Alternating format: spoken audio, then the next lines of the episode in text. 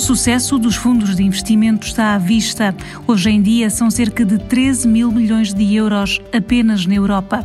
A crise financeira de 2008 provocou uma quebra acentuada nos ativos sob gestão, mas no espaço de 10 anos o valor gerido duplicou em relação aos valores antes da crise.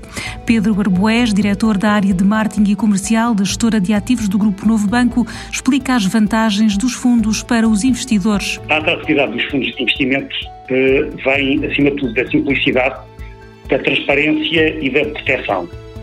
A simplicidade porque, é fácil acesso, qualquer instituição financeira hoje distribui fundos, na sua maioria os montantes mínimos de investimento são baixos, a liquidez é diária e também não existem custos de entrada ou de saída.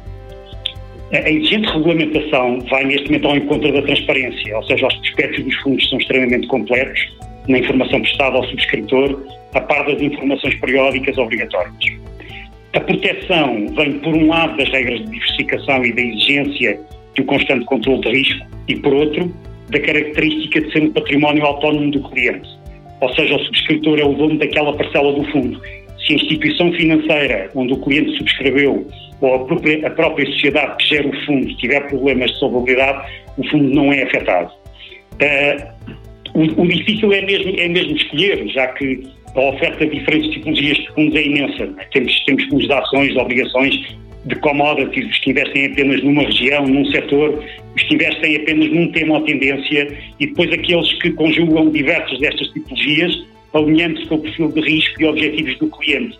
O mais adequado acaba por ser mesmo a diversificação de investimento por diversos fundos. E que importância e impacto é que os fundos de investimento têm na atividade económica?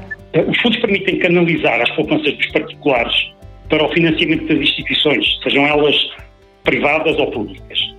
Sabemos empiricamente que, ao, que no longo prazo compensa investir nos mercados financeiros, tanto no mercado de crédito como, como no, no, próprio mercado de ações, pois, pois estes refletem o crescimento real das economias. Apesar das pressões económicas que são normalmente causadas por choques inesperados, tal como a atual pandemia, a tendência da atividade económica global é de crescimento Assim, os fundos de investimento permitem esta exposição de forma diversificada. Os gestores profissionais procuram investir de forma direta ou indireta nas empresas, permitindo financiar o seu crescimento. As empresas assim diversificam o seu financiamento, melhorando a eficiência da, da alocação do seu próprio capital. Uh, sabemos agora que uh, o, o, Fundo de Recuperação que a Comissão Europeia apresentou no Parlamento Europeu vai ser parcialmente financiado através dos mercados. Ora, os fundos de investimento são os maiores intervenientes nestes mercados e vão ser naturalmente um dos financiadores deste plano, suportando assim a recuperação da economia europeia. No programa de amanhã falamos de investimento socialmente responsável.